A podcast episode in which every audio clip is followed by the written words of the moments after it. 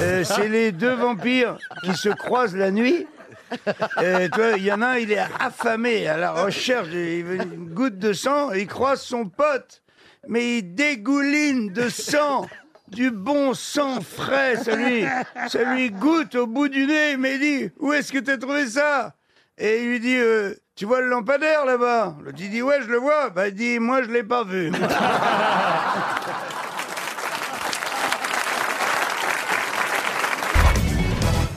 connaissiez cette fameuse blague de Pierre Doris Allons-y. Il s'approche, euh, il y a deux vieux sur un banc, ils sont en train d'écouter de la musique euh, sur leur. À l'époque, on disait baladeur, aujourd'hui, on dirait sur leur MP3, puis ils sont là en train de bouger comme ça, puis il y en a un qui fait à l'autre. Alors, Parkinson, non, Rolling Stone. Dans, dans le même genre d'idée, vous avez, vous avez les, les, les, les- les deux vieux qui sont au bistrot au comptoir. Il y en a un qui fait Dis donc, tu préférais avoir quoi, toi? Alzheimer ou Parkinson? Oh, Alzheimer, parce que je voudrais pas renverser, je préfère oublier de payer. de Belges. Ils arrivent à la station. Ça, c'est bon. Et, et les- hein, Avec ce qu'ils ont subi quand même, les Belges.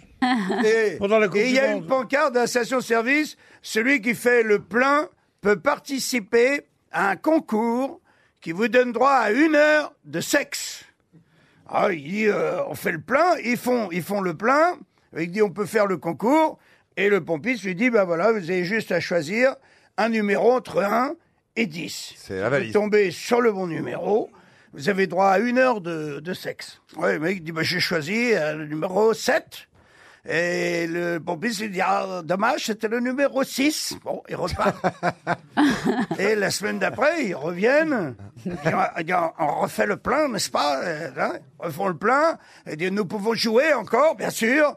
Il dit, là, j'ai choisi le numéro 4. Ah, il dit, dommage, c'est le numéro 8. Tu vois?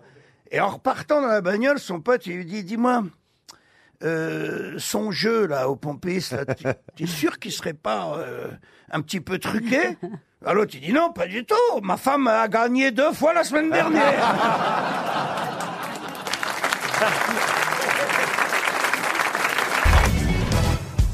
Vous n'avez pas une nouvelle de blague? Euh, Ah si, j'en ai une. Ah.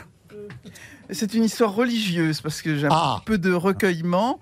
Euh, c'est la femme adultère qui s'apprête à être lapidée et Jésus s'interpose et il dit euh, que celles d'entre vous qui sont sans péché lui jettent la première pierre.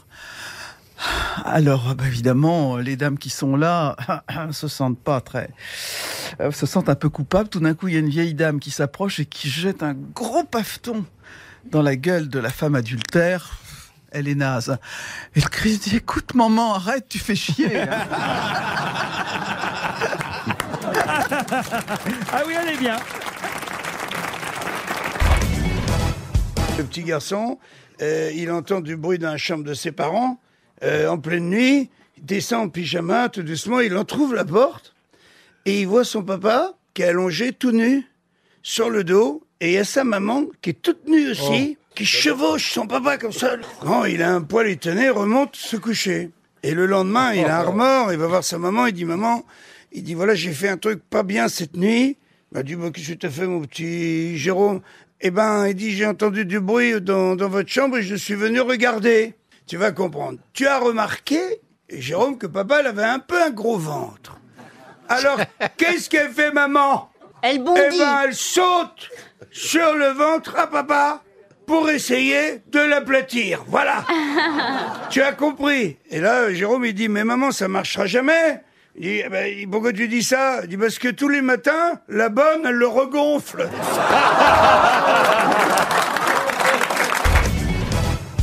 me rappelle une histoire que Roger Pierre a racontée ici aux grosses têtes et je l'avais euh, retenue par cœur. Je vais essayer de vous la raconter telle qu'elle à l'époque, mais j'adorais cette histoire.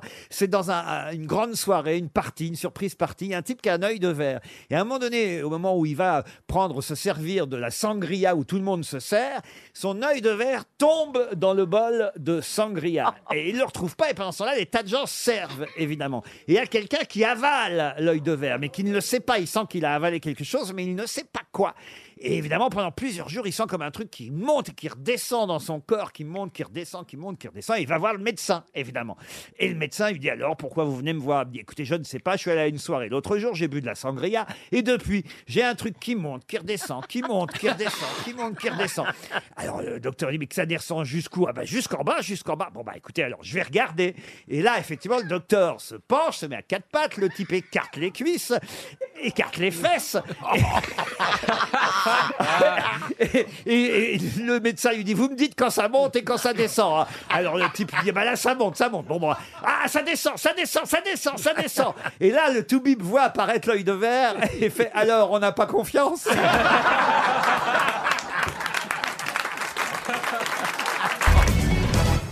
C'est le mec qui va, il est, euh, tu sais, il va dans un magasin, cherche un vendeur.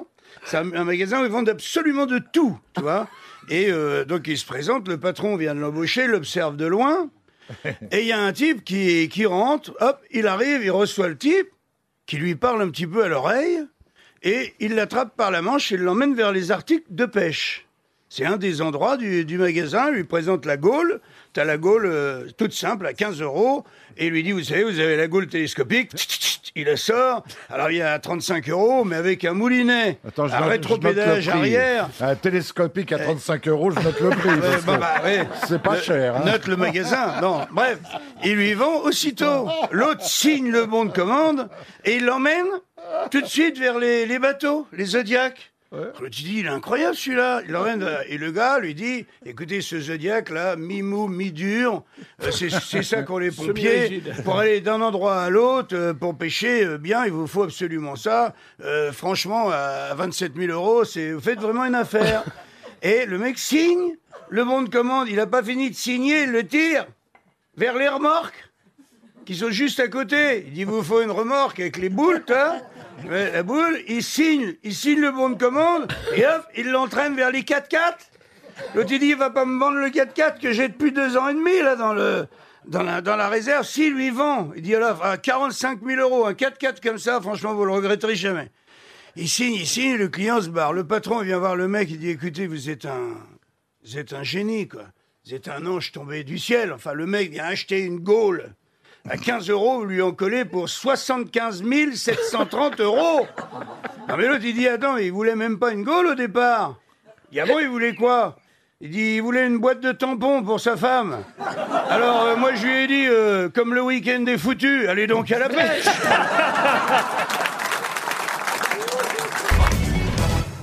Un gars rentre chez un coiffeur et demande conseil. J'ai plein de pellicules dans les cheveux, qu'est-ce que je peux faire? Oh, j'ai ce qu'il vous faut, dit le coiffeur. C'est compliqué, mais c'est souverain. Il y a sept bouteilles, chacune pour un jour de la semaine. Vous frictionnez le lundi avec la lotion rouge, le mardi avec la verte, le mercredi avec la jaune, le jeudi avec la bleue, le vendredi avec la brune, et ainsi de suite en suivant les instructions du prospectus. Quinze jours plus tard, le client revient et le coiffeur lui demande des nouvelles. Alors, je parie que vous n'avez plus de pellicule. Non, dit le gars, mais maintenant j'ai des confettis. Le gagnant de l'euro million de la semaine dernière entre dans une banque et dit à la guichetière Je voudrais ouvrir un putain de compte dans ta banque de merde Pardon, répond la dame choquée. T'es bouché ou quoi? Je voudrais ouvrir un putain de compte dans cette banque de merde Monsieur, écoutez, restez correct. Mais casse-toi Tu veux que je te casse la gueule ou quoi Monsieur, je vais appeler le directeur. C'est ça, pétasse, appelle ton connard de directeur le directeur arrive. Bonjour monsieur, il y a un problème. Je veux ouvrir un putain de compte dans cette banque de merde parce que j'ai gagné 162 millions à l'euro million. Oui, et cette grosse poufiasse vous emmerde.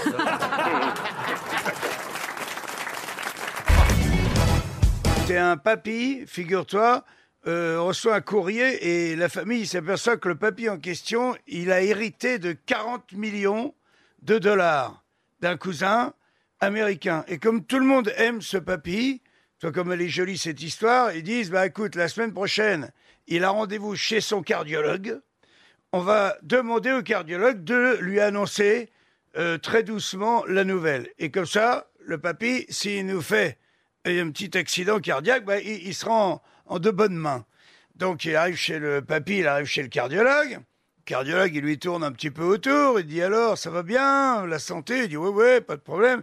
Il dit, dites-moi, je vous pose la question comme ça. Imaginez que vous ayez hérité euh, d'une grosse somme d'argent.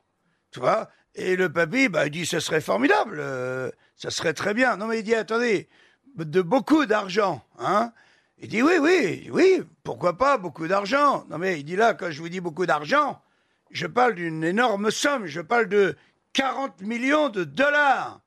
Et là, le papy, il dit, ah ben, si j'hérite de 40 millions de dollars, je vous en donne la moitié. Et là, le médecin, clac, crise cardiaque.